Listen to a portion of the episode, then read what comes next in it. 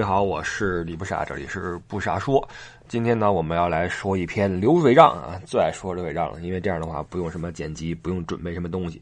现在已经是呃北京时间的周日的早上一点钟了，我这边得赶紧录，然后上传，为了赶上早八点上线这个时间。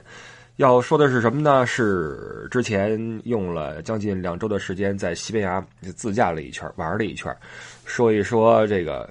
所谓的一个小的记录吧，小攻略也好，小游记也好，但不是那种专业的啊，因为专业人士写那游记是你们都看过，很很厉害的各种图片、各种的攻略什么的哈。咱们这就是瞎聊一出啊，说说衣食住行，说说一些简单的东西。因为呃两周嘛，也没跟家待着，也没准备什么东西，你就说说这个这个玩意儿。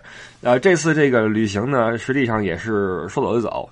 大约是提前了三四天就打定主意说走一趟吧，反正现在旅游业也被腰斩啊，现在看来也不知道什么时候能够恢复。呃，今年已经有 N 个团被取消了，呃，三月份的、四月份的好几个哈，各种的展会啊什么的。一看现在也没什么事儿，就去自己走一趟吧，走一个自己呃，身为一个旅游业从业者，居然还没去过的地儿哈，就是就是西班牙，这个挺说起来挺奇怪的，因为。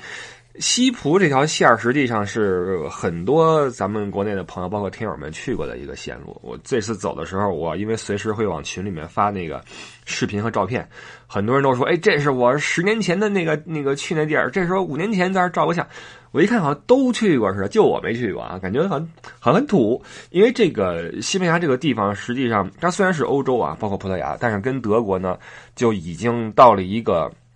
呃，你必须用这种飞行来连接的一个一个一个距离。你比如说，你不论是意大利也好，包括什么匈牙利啊，跟德国虽然都不接壤，但是中间隔的都不远，隔一个瑞士，隔个捷克什么的都能开车开过去。但是你要说西班牙，那你要开车穿过法国，而且还得翻个比利牛斯山。这样的话，就起码从工作的意义上，那边有什么工作的话，不会找到我们在德国的导游，因为你太远，你过去的话还要加上这个。交通成本等等的哈，就不是很很很很实惠，而且，呃，对那边的历史我也不了解，因为很多的这个这个专业知识都是在这个从事这个这个工作之后才开始去填充去了解的。那么对西班牙我几乎是一无所知啊，于是就说去一趟吧，这个扫扫盲是吧？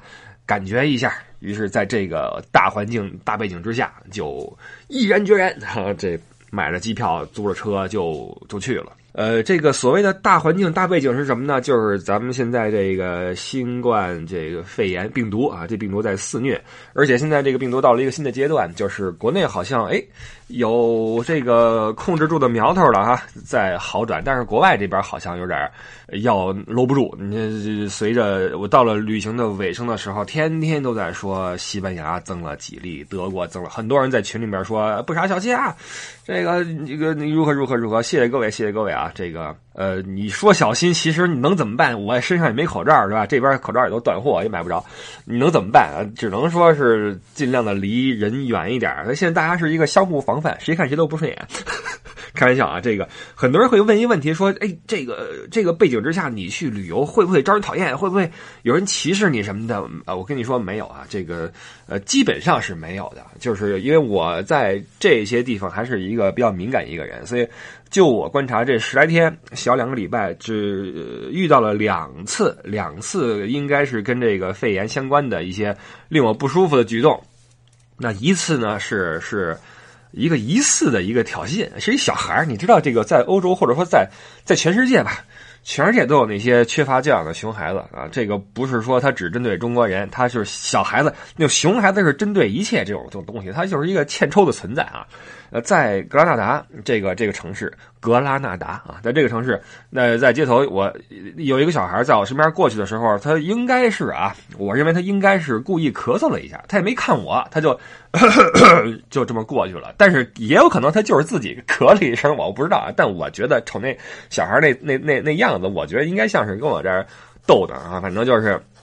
但这无所谓啊，我无所谓。一一是我不能百分百确定他在跟我这递葛，第二是。这种小屁孩很多啊，就是你尤其英国什么的，就是特别特别多，跟中国人这个那个的哈，这是另外一个话题了。之前有一期想聊这个，后来没聊，因为反正聊了也也会也会消失，就就算了。总之，这个这小孩可能是一个跟我这逗贫的一个存在，这是一个呃，我不是很在乎这个事儿。还有另外一个事儿，是我在到托莱多之前的一天。收到一个消息，在我那个订那个那个酒店的网站上，给我来个信，说那个我们非常抱歉通知您，明天那个酒店这个定位被取消了。我们同时推荐您入住另外一家啊，距离这家大约是二百米，然后价格是如何如何，也很适合您。然后说您有什么其他的需求的话，请跟我们说，我们帮您解决。或者说有什么呃附加的费用的话，把账单给我们，我们帮你去抹平啊，还挺客气的。但是我就说，我说能不能告诉我为什么把我这个。这个这个取消了，这个我这个订床取消了，然后回这封信说这因为这个病毒的这个世界性的传播，然后我就我就回这封信，我说那你请你告诉我是只有我的定位被取消了，还是说当天晚上所有人的定位都被取消了？因为如果是只有我的定位被取消的话，我认为这是一个对我的一种冒犯。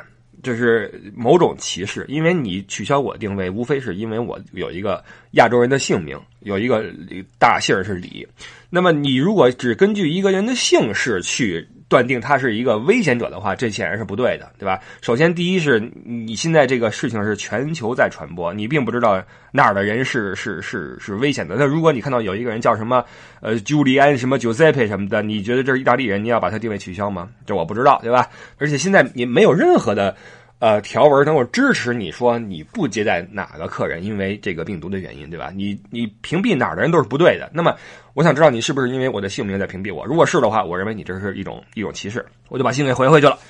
然后那边就就就哑巴了，就就一直没回信啊，没没有答复我。那肯定是看了，因为这个网站还是挺正规的一个网网站啊，也是我一直出行去订房的一个网站，然后就就没回信了。但是我也没有。跟他去死磕的一个决心也没有那个动力，那那就是我就表达一下我的不满，但是对我也没什么实际的实际的影响。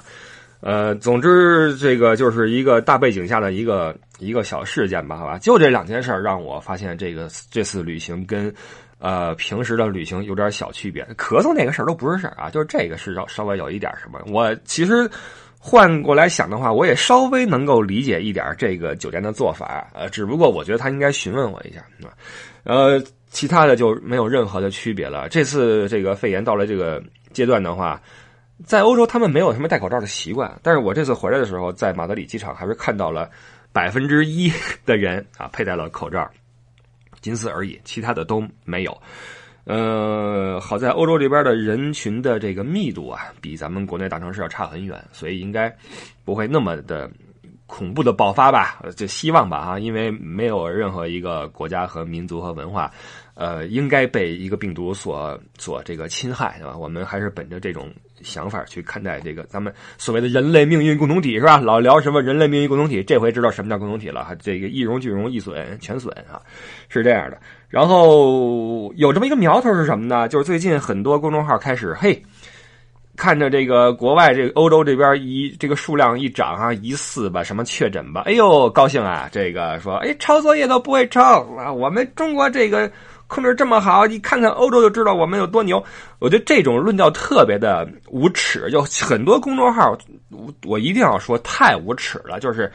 呃，前两天扒出一个哈，就过去曾经有一个大号啊，一个公众号大号，这这就 M M，你们知道是谁啊？M M，这个呃被毙了吗？后来发现他旗下有 N 多个号，这个 N 多号现在还在不停的在输出着这个论点。那么你会发现，他对于一个同一个事儿会有不同的论点，某种论点是这个这个，用我们的话说就是爱国。啊，某种论点就是那种所谓的白左啊，总之要用不同的号，用不同的论点去轰炸你的眼球，去说一个热门的事件。他已经非常熟悉的掌握了公众号的写作的这种精髓，就是呃，所谓的那些什么突发叹号，什么什么沦陷叹号，这都已经是低级了，这都是低级的公众号的做法了。高级的都是那些用一句哎。好像稍微有点触及心灵的话啊，让你觉得想点进去，点进去一看，哟，好像是这么回事让你觉得好像是那么回事但其实不是那么回事这都是一些比较高级的这个号，你不得不说，这些人掌握了很好的这种技巧，用公众号去轰炸你的这种三观。现在就有很多公众号就开始就就开始这个拿欧洲打岔。我倒不是说替欧洲人说话，我是觉得咱们这边是说天下太平了吗？是说已经都都复工完事儿过去了吗？都没有。一是病毒没有控制住。二是危险期也没过去，三是这个哪来的也不知道。我们只是第一个被被被侵害的一个国家，而且我们做出了如此巨大的牺牲。现在，呃，关于这次疫情的反思什么的，包括总结，还都没有开始的情况下，你就开始指着，就好像你功成名就，然后去评论这些欧洲国家一样，我觉得特别的无耻。抄作业都不会抄。轮得着你说话吗？轮得着你说话吗？你知道什么呀？而且就就爆炒一些这个危机形势啊，哪哪开始囤粮了呀？听说意大利一天建成了火神山，然后这个被风吹塌了呀，各种的就来了。包括你你拿那个呃他们这边狂欢节的一些照片出来打岔，说你看意大利人戴这口罩啊，露个鼻子还，这个只捂着嘴露着鼻子，就意思就是说人傻，人家我。当时在咱们国内可有太多的那些这个这个人，就是我看一些，比如说小地方的一些咱们同胞啊，口罩不会戴，口罩九十度垂直，垂直于正常方向扣在鼻子上，多的是。我在网上见过哈，都都有。那时候如果说那时候国外的某些好事的媒体把这贴出来说，你看中国人连口罩都不会戴，你会不会认为这是辱华？你想一想，你会不会认为这是辱华？如果你认为这是的话，你会因为这个激动的话，那么你想，你反过来想一想，你把人家这个可能是是是是是出于什么原因把鼻子露出来一个照片出来说这是意大利人，你觉得你这样算不算辱意？算不算辱利？对吧？辱辱大辱利啊！你你，我觉得这东西你自己就想一想，这很多时候都是就是一个将心比心的事儿，或者说你懂我意思吧？这个，所以在这个阶段，我觉得。这些号的这些论点让我非常的不开心，就不是看着不是很舒服啊，不是很舒服，因为这反映出了我们的一种呃目光的短视啊，不是说这个欧你说欧洲人我不开心，而是这是我们自己的一种目光的短视。好了，说回来吧，这个这次旅行啊，这在这次这个大背景的旅行啊，就是这样就就回来了。我们这个稍微的简单的来聊聊这个前后经过，没什么硬料啊，因为呃，对于西班牙，我去之前一点都不了解，现在也也也也不怎么了解啊。我中间也没看什么书，没没没看什么，我会用之后的一长段时间去补一补西班牙的一些知识。有人问这以后乐游会不会西班牙？不知道。以后还游不游都不知道，我跟你说，还西班牙这个现在都先跟家待着吧啊，今年跟家待着吧。这个这个我们我们见风不是这这见机行事啊，不是不是见机行事。好，这个因为这次是比较仓促啊，所以提前了几天啊，买了机票订了车就准备出发。机票的话就呃这边欧洲这边很多人说这个买机票有廉价机票什么四十块钱五十块钱，呃这种机票呀不是没有，但是我是觉得这个旅游这个事儿啊。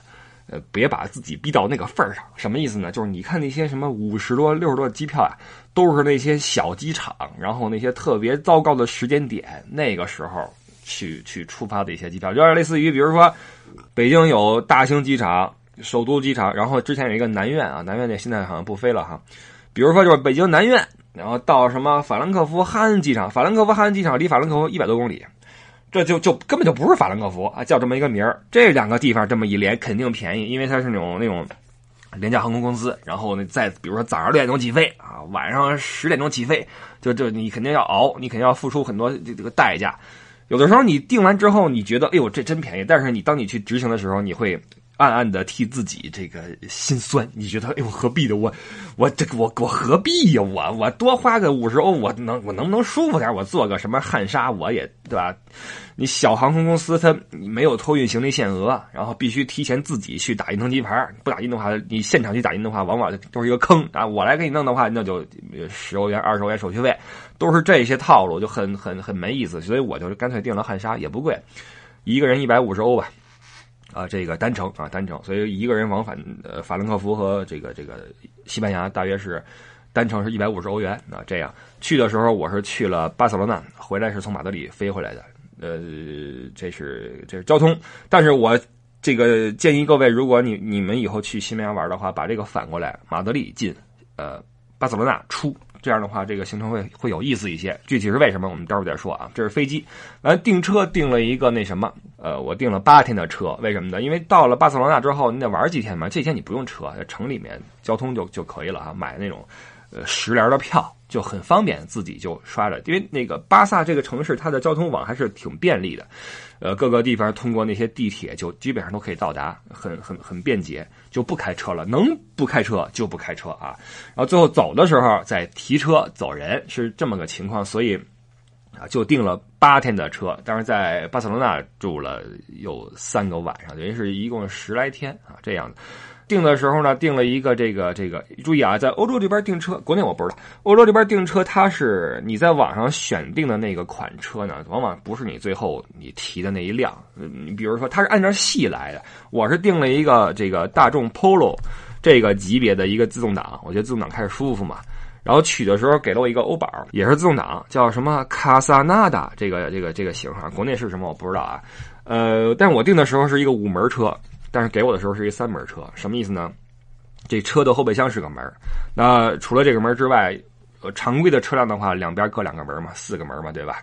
那给我这个是有是两门的一个车，等于是那种它还是整敞篷的啊，棚能打开，然后两边一边一个门，然后后边一个后备箱，等于是那种轿跑形式的这么一辆欧宝，一个自动挡。那我人又不多啊，这我要是四个人的话，就就就瞎了哈。所以我就提醒各位，你选定的那辆车。往往不是你拿到的那辆车啊，它会有一些呃出入。然后我就说，我说我订的是一个大点的车，比这个大。我就问了一句啊，当然给我这车我也没什么不高兴。他说：“你你要五门的也也行，但是是另外一辆那个大众，但是呢就是手动挡了，你可以选二选一吧。”那我说那我还是还是这个吧，这个这个要了这个车。于是开了这个欧宝就就就走了。然后这个呃费用是四百五十多欧元吧，八天四百五十多欧元，大家可以除一下看看这个。这个价格我觉得还是 OK 的，然后用的是这个呃 Europe Car 这个公司的这个绿色那个标志的公，我习惯在这个公司租车，嗯，其他公司也有什么 Avis 呀、Six 呀，很多，那大家可以自己去去比较吧。这个我觉得还是比较正规的，租了租了八天，这是这个交通，但是这个车特别的不好开，我必须要吐槽一下，极其的不好开。首先油耗巨大，九点几，而且是汽油车，在欧洲柴油车特别特别多啊，烧的是 diesel。烧柴油，然后这个劲儿比较大，这柴油便宜啊！你加油的话，一升大约是一块一毛几吧，欧元。呃，汽油的话就一块三毛几，要贵，而且汽油不禁烧。这车油耗又巨大，九点几的量，你还是个这么一个。关键是你如果说动力强也就算了，还不行啊，踩也踩不起来，而且那个转弯半径也特别大，这不舒服。呃，方向盘也死，开起来就很难受。而且它这种两门的这种车呀。有一个缺点是什么呢？它这个门会特别长啊，就你你你你停好车之后，你想开门的话，它那个需要的空间就更大，就很容易撞到边上的车，就反而不好使。而且这个季节我也没敞篷，我以前开过敞篷车，在在南法还还行，是吧？但我觉得有点嘚瑟，这车你知道吗？就尤其是这个大环境好，这正跟这新冠什么病毒呢？你你作为一个这中国一个一个一个人，然后你敞着篷跟这儿 嗷嗷开，然后再什么打个喷嚏什么的，人觉得你这是干嘛呢？对吧？而且这个你说现在西班牙再怎么舒服，二十度啊，大太阳下二十度，但是你开起来那小风一吹也没那么的暖和，就就一路上我也没敞篷，说实话啊，我觉得太嘚瑟了，不愿不愿意。弄这事儿啊，所以就这车我就给到我就就凑合开，只能说凑合开啊，也没体会到什么快感哈。一个敞篷车我也没觉得多高兴，就是这样啊。这是整个的一个一个一个呃租车的情况。然后在西班牙自驾，我觉得一定要注意一点是什么？就是嗯，在比如说格拉纳达啊，包括马德里是有禁行区的，这个挺要命的。这个格拉纳达是酒店提前告诉我了，说你一条街你不能走，你要绕一下。我还知道了。但马德里我是实在是不知道它有禁行区，而且我不小心闯了进去啊，这个会造成九十欧元的罚款，这个是躲不过去的啊，迟早这个账单会寄到我家里边，然后我去付款，九十欧元啊，朋友们，就因为走错一个路口，然后进了老城区，然后而且我那个路口是我是明知道我要右转，而且我早早的就准备右转。但是就在我发现地上的线已经没有右转线的时候，就说我那个道已经不对的时候，这地上已经成成了实线，而且右边已经全是车了啊，一辆接一辆排的巨满，马德里堵车巨厉害。然后我开车又不愿意就生往里掰，我觉得那就我就下个路口再转呗，我先直行再转，然后或者我掉头都行。结果一直行到路口中间的时候，我一看前面那个路口，边上一牌子，大大的一个红圈，我这心就凉了，完蛋啊，完蛋，这个入坑了。因为这样的红圈在意大利的很多城市都有，佛罗伦萨什么的，是所谓的那个什么意大利语叫什么 zona 什么 “traffic liminato 啊，是这么念吗？就是那个禁行区啊，外来车辆严禁进入。完了，我也回不去了，我也不能倒回去，这开进去了。或者一查，九十欧元没了啊，被拍了。呃，想不到马德里也给我来这么一出啊，来个进行曲，而且马德里这有什么呀？这个城市什么都没有啊，这个他就为了控制交通，控制所谓的这个污染。你要说意大利，他用这玩意儿来。获取暴利我也忍了，你里边有好多古迹，像佛罗伦萨什么的，对吧？罗马都是古迹啊。你说这尾气什么的，我也忍了。马德里你什么都没有啊，你来这么一个九十欧元，太黑了啊，这太黑了。呃，我觉得这就不是很友好了，这个数量之高啊。我能理解你限定限定这个进行区，但是你这么玩这么一出的话，就有点像那谁呢？像匈牙利。我记得在匈牙利有一次，我停车是呃，这个买了一晚上的票，第二天早上起来要续票嘛，我晚到了半小时啊，晚到半小时，当然这不对啊，是不对的，就被贴条了。那么在德国，你像这种情况被贴条的话，大约你罚个十几欧元，顶多二十欧元就过去了。在那次我被罚了九十多欧元，他是把这个。呃，账单呢委托给了一个来自英国的一个流氓的催债公司，让这公司去替你去催债。那么他催债的费用是五十多欧，他实际罚你是四十多欧，加一块九十多欧。这就是一个一个政府支持的黑社会抢钱的手法啊！就黑手党，我觉得这就是一个就就就很无耻，这就是对啊外来者很不友好的行为，我认为。所以这个在马德里就等于入了个坑，然后中间都还都还好，中间呃西班牙我觉得这个路啊都比较小，比较窄。就开起来就有点难受，就是路窄的话，就会使得你随时要注意路面的情况。你比如说，呃，人行便道是如此之窄，然后导致一个人只要原地向左转，他就站在了旁边的一个斑马线前边，就看着你的车，他就叫过马路了，你就得立刻停下来让他过马路，你就还还得挺小心的。包括那个呃那个红灯啊，也是啊，红灯也是离你特别近，每次看灯的时候都挺费劲的。所以这个开车不是很。很像在德国这样自如啊！德国就开下来的话，会发现德国的路面真的挺宽，而且信号很清晰，非常的清晰。在西班牙一定要小心各种各种路面的这种情况啊！好在这趟是没出什么事儿。呃，然后租车的时候要提醒一点，就是他你你租的时候都是一些基本的价格。你比如说我这我这其实还能更便宜，呃，便宜个几十欧元吧。但是我加了一个保险，就是保这个车玻璃和轮胎，因为你所订的车的保险是不含这个这个这个这些东西的啊！你有损坏的话，你要自己掏钱。于是我就保了个轮胎，保了个玻璃，呃，就防止一些意外。它还有一种是全保啊，再再加个几百欧是全保，就是这车你撞烂了都没关系，都都他他都给你 cover，就你不用去付一分钱。但我觉得没那必要，我就我就半保就上路了，然后这个也没出什么事啊。这是这是驾车，大家一定要要注意。当然这个。证件上需要什么我就不知道了啊！这个各位来这边要要查一下。我拿德国驾照的话，就可以在这边租车，就就完事儿。总之，这个驾驶的话还是多加小心吧哈。尤其到了大城市，其实，在西班牙的自驾主要是一个连接的作用，你并不会在城市里面说我。呃，这景点完了，我去下一个，就跟跟跟在柏林一样，那不是的，这个它并不怎么支持你在城市里面去驰骋啊，这个不行，都是那些呃城市间的连接，你可以通过这个连接，然后订个酒店哈，订在老城区外边一住之后，自己徒步去玩，然后再上车这样的，这是开车。那气候呢？这个季节就是很舒服了，二月份啊，我觉得就特别的舒服。第一是淡季，它人少，加上现在这个新冠一闹，也没有。呃，咱们的游客真的这一路上几乎没有见到咱们同胞，有一些这个韩国团啊，擦浪黑团，呃，这个韩国现在新大啊，也在四处旅游。我跟你说啊，所以很多人会说，这个出去旅游会不会被人骂？不会，就如果你活在公众号里边的话，你会发现这世界已经不行了，你都不敢出门，你就你想囤粮了，你知道吗？你想开始往家囤粮食了，因为大家都在说啊，这个哪儿的人已经不行了啊，都在抢粮食。他当然要跟你这么说了，不这么说你不看对吧？但是实际上，等我回到德国之后，不，我一度还觉得，哟，这玩意儿，这德国开始囤粮了，我不在啊。这我回去之后还有还剩什么？今天我回来从机场回回家的路上去个超市，什么一切照常啊，也没人戴口罩，也没人抢粮食，这都挺好的呀。所以不要活在公众号里面，不要活在新闻里面，活在这个街上，活在社会里面，活在你眼前的这个世界里啊。上街之后，没有任何人说那个紧张歧视什么的，韩国团照样跟那擦狼黑嘛，然后这个玩也也没什么，对吧？呃，就就这样，然后这个季节就没什么人，天气又好，每天十五度、二十度之间，我觉得就非常的舒服。你看，我就怕热，特别怕热，而且在二月份这太阳已经很晒了，在我看来非常非常晒，所以我是觉得西班牙夏天去的话，我不知道会怎么样啊，因为那地儿纬度比罗马还要靠南，这就挺恐怖的了。这北半球最南端我到过的就是这个胡志明，胡志明市啊，就是西贡。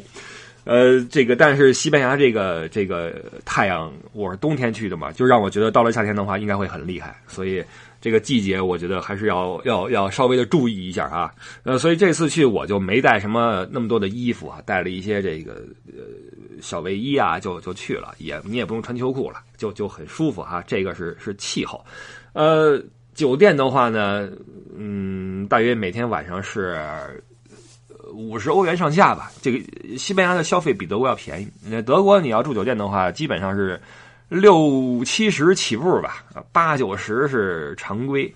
当然也有这个五十多的，就几乎几乎没法住了。但在西班牙的话，你会发现很多四十多欧元的也还行啊。这个总的来说，西班牙的物价比德国是要便宜不少。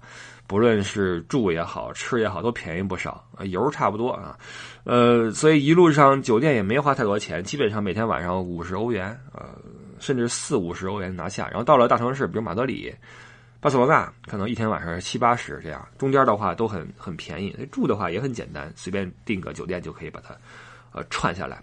所以这个，如果我们要说衣食住行的话，其实都不需要操太多的心啊。主要想说说的就是这个食，这一西班牙这个吃的实在是太丰富了。这次我是每天都在惊艳于，呃，被送到我嘴里的食物的这个香气在我的嘴里面呃蔓延的那个瞬间，哇，那个，呃，我是一个对美食没什么感觉的一个人啊，我我对吃是特别的无所谓，但是在西班牙让我觉得哇。这个西班牙人太幸福了，这这德国实在是太悲催了。因为这这么一比的话，在德国真的是没得吃啊，又贵又不好吃。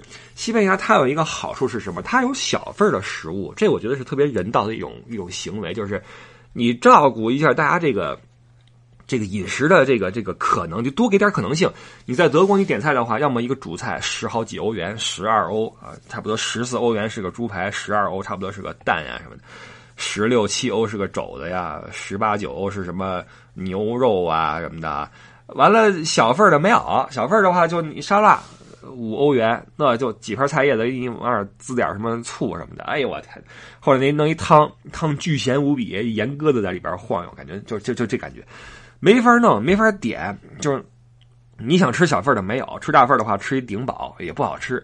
但在西班牙的话，它有很多小份的食物，而且又便宜又美味，什么炖牛肉啊，什么土豆，西班牙土豆特别好吃，什么烤土豆啊，呃，炸土豆丸子呀，那土豆丸子各种的馅儿，奶酪馅儿，什么牛肉馅儿，什么哇，哎呀，简直就就就就很多种可能性，而且它不贵，所以你可以点个两三样小食，叫 tapa 啊，这个很多这个在西班牙你能看到很多店，其实就叫什么 tapa tapa 呀，tapa 二四呀，吃这 tapas。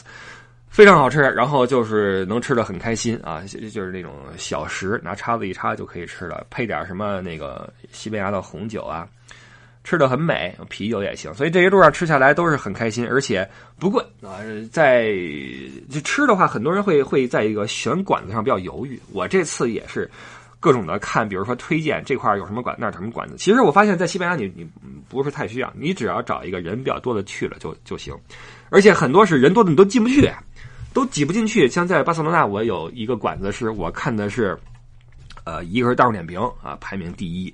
另外一个是那个 Trip Advisor，在中国叫猫途鹰啊，这个这个这个 A P P，我这两个是我出行的话比较常用。其实我是常用这个猫途猫途鹰，为什么呢？大众点评是在国内你去哪儿的话，能够看到一些推荐菜什么的啊，是完全是按照国人的习惯去给你评分和评价的一个一个 App。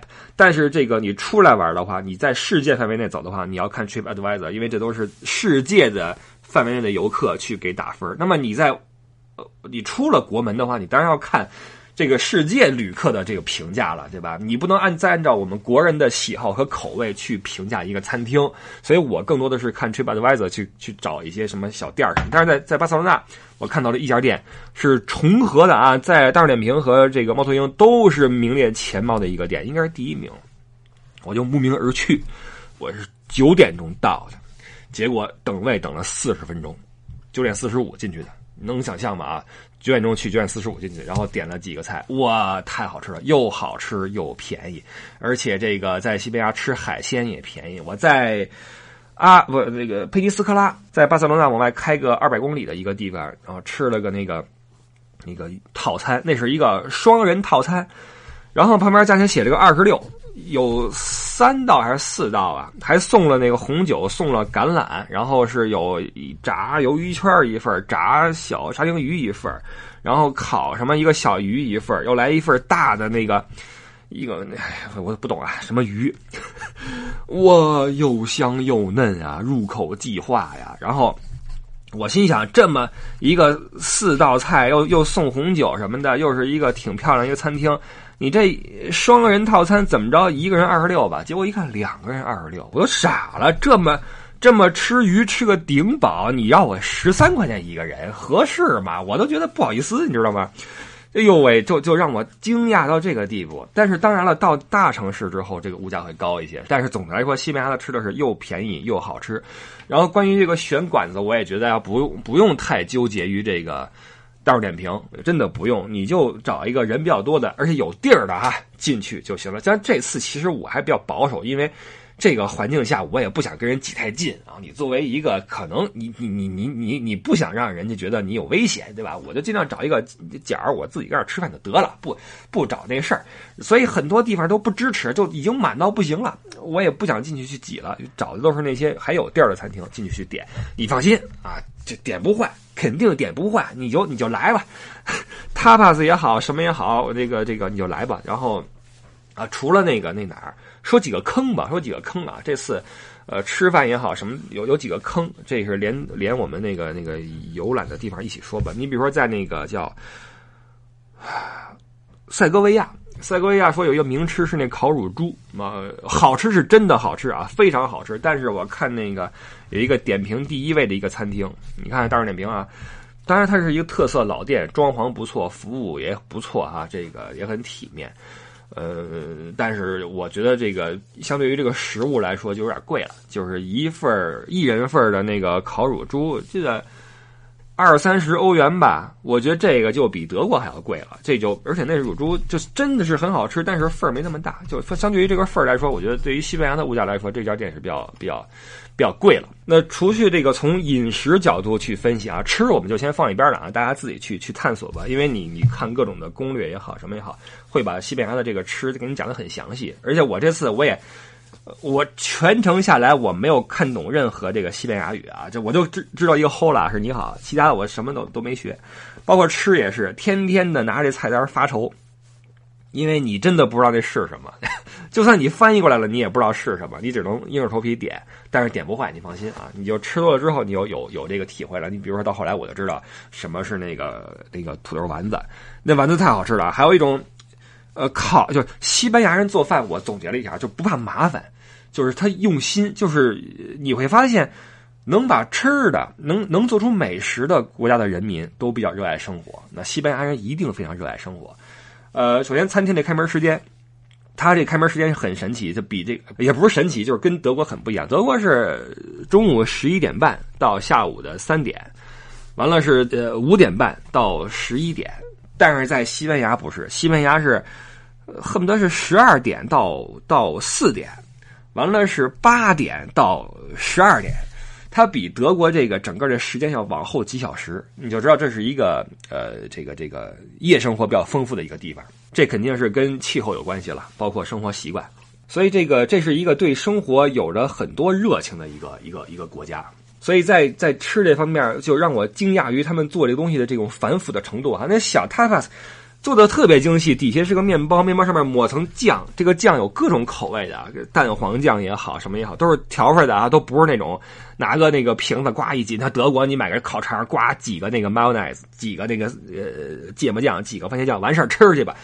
西班牙不是，西班牙不会说给你粗鲁到这个这个这个低端到挤酱，他会给你调一种酱，然后抹上去，然后上面放片肉。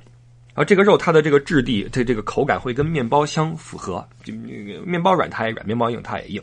呃，然后拿那个牙签儿嘣一插，当然有的上面还放个鹅肝什么的，你一一咬下去，哇，嘴里边那口感之丰富啊，哇，那感觉我就不形容了啊，不形容了，怪怪那什么，一会儿我要吃饭了。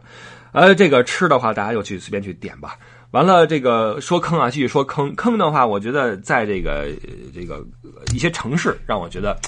呃，名不副实啊！我说几个地方啊，这个衣食住都完了。我们说行，这次一共走了一些城市。那巴塞罗那入场啊，刚才说了哈，我希望各位是从马德里开始，然后巴塞罗那结束。这样的话，你的行程会呃期待值还一直存在，一天比一天精彩。因为巴塞罗那这个城市是一个很热情、很适合旅游的一个地方啊。作为旅行的最后的一个 highlight 的一个结尾是很好的。马德里简直了啊！这并不是因为他扣了我九十欧啊，并不是这个原因，只是。在马德里，我当天晚上到了之后住下。第二天，我闲到什么地步？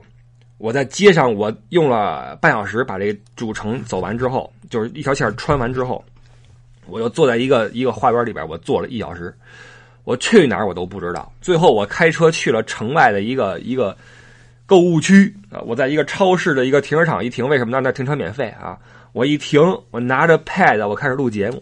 我录的是这次西班牙的一个一个一个一个游记，就是就是今天这些内容，但说的不好，所以我就全废了啊！我就重新再说一次。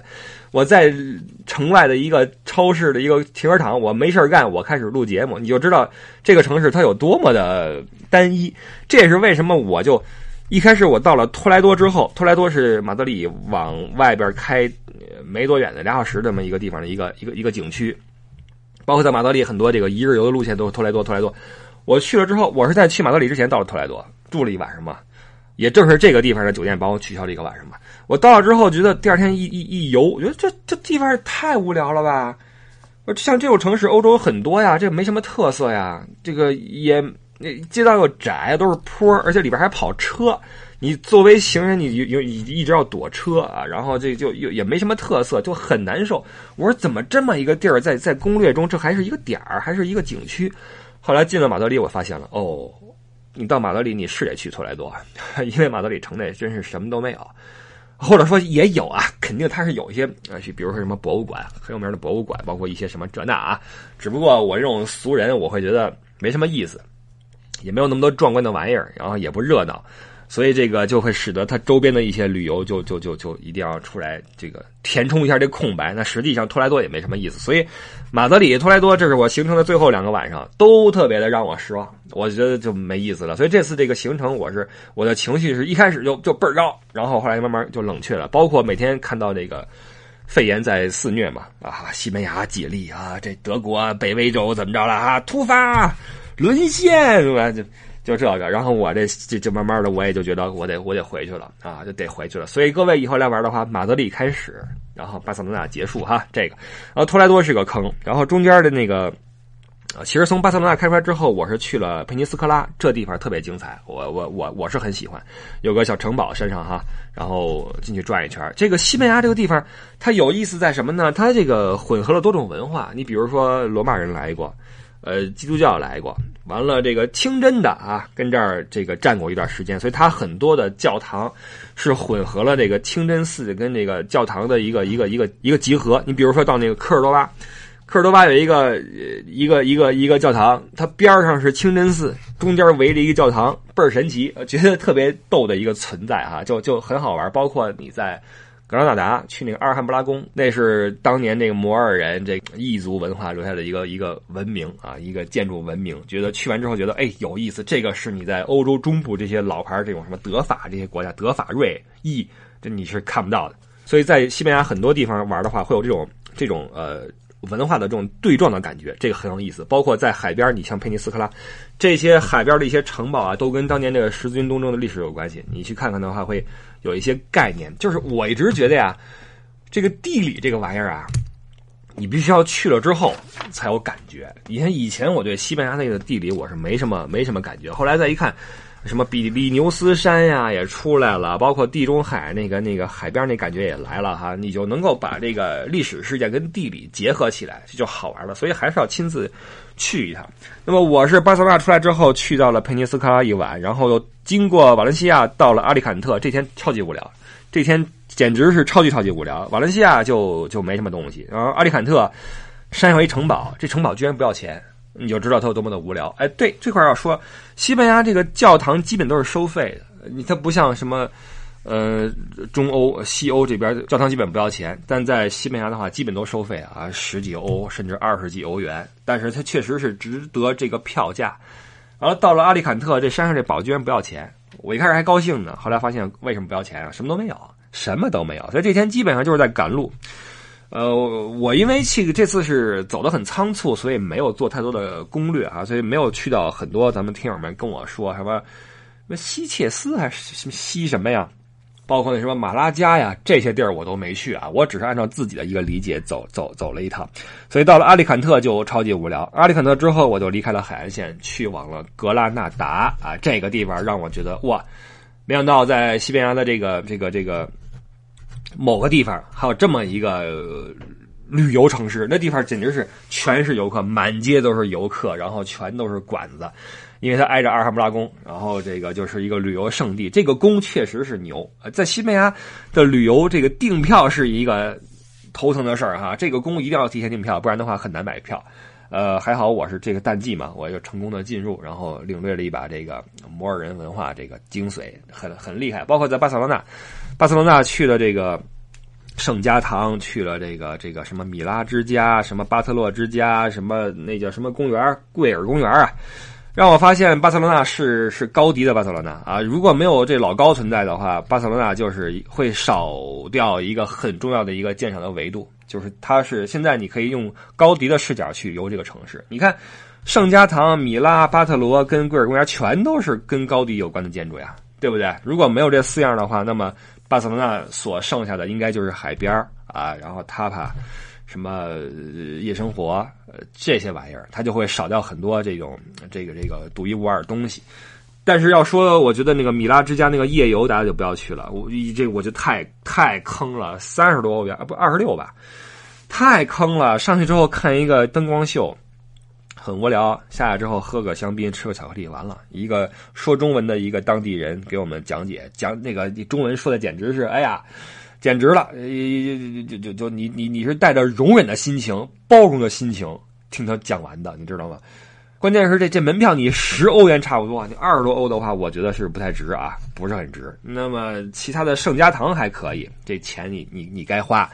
巴特罗之家也还行啊，你你进去之后领略一下高迪的这个设计理念也还行。但米拉之家的夜游不要去啊，我我的意见是就就算了。包括贵尔公园，贵尔公园我是留了一个下午呀，我在巴塞罗那留了三个晚上，其中一天就是 为了这贵尔公园的半天啊，去之后发现。你转一圈下来的话，十分钟、十五分钟就完了。十欧元的门票，十分钟、十五分钟，这什么都不是啊！这个，我这个一看这游记上面写的还挺精彩，然后去了之后发现不行，这是一大坑啊！我觉得，呃，托莱多、米拉之家的夜游，完了这个贵尔公园，这都属于坑啊！我我我认为啊，当然大家自行去去考量。接着说。呃，到了格拉纳达，去了这阿尔罕布拉宫，觉得不错。然后到了这个隆达，隆达是一个挺有意思一个地方。本来说去个什么米哈斯，后来取消了，没去。隆达是一个地势挺有意思一个地方，建在高高的山岭上面的一个一个镇子。呃，玩了玩，挺漂亮啊，转了一圈之后又去了塞维利亚。塞维利亚这个地方，呃，也不错啊，其实。呃，这全程下来，除了巴塞罗那之外，我都是一晚上带过。但是实际上，如果你说哪儿值得再多住一晚的话，我觉得塞维利亚可以。呃，这个城市还是有一些东西的，什么教堂也好啊，什么斗牛广场也好啊，还是值得你转一转的啊。塞维利亚不错，然后格拉纳达也也还行，但是你要说两晚上的话，也稍微有一点多啊。塞维利亚我的印象是非常好的。呃，可惜我去的晚了啊，导致那个教堂关门了啊，五点钟关门了。第二天开门又又又又晚，我就没进去，这这很可惜，这是一一一大可惜之处。塞维利亚之后去了科尔多巴，科尔多巴让我很惊艳哈，有一个这个教堂，就是它是结合了清真风格和这个这个基督教风格的一个教堂，然后还有一个罗马桥，这城市让我觉得真的不错。但啊，这这城市有一个鲜花巷，这是坑啊，这个我不知道为什么这个鲜花巷会成为一个景点，就是一个小窄胡同啊，边上挂了点花什么的，不是很行啊，不是很行。然后吃的不错，找了饭馆吃了个那个炖牛肉，吃的吃的不错。我这次我吃了两次那个炖牛尾，非常的好吃。啊，科尔多巴之后就去了托莱多，啊，就就进坑了啊！这是这是全程啊，其实其实真正自驾我租车就租了八天嘛，所以开车的时候并不是很多。但之前在巴塞纳有三个晚上，马德里这边又住了一下，是这个样子。这就是西班牙整个的行程串下来啊，也就是一个简单的一个一个一个一个描述。具体什么样，因为也没图对吧？我也没怎么往微博上发发发照片。反正大家知道就行了，因为很多人都去过了，所以大家可能是借着我这个再神游一趟，呃，过去自己去那次的体验吧啊，在家憋着也没地儿可去，就云旅游吧，对吧？云旅游。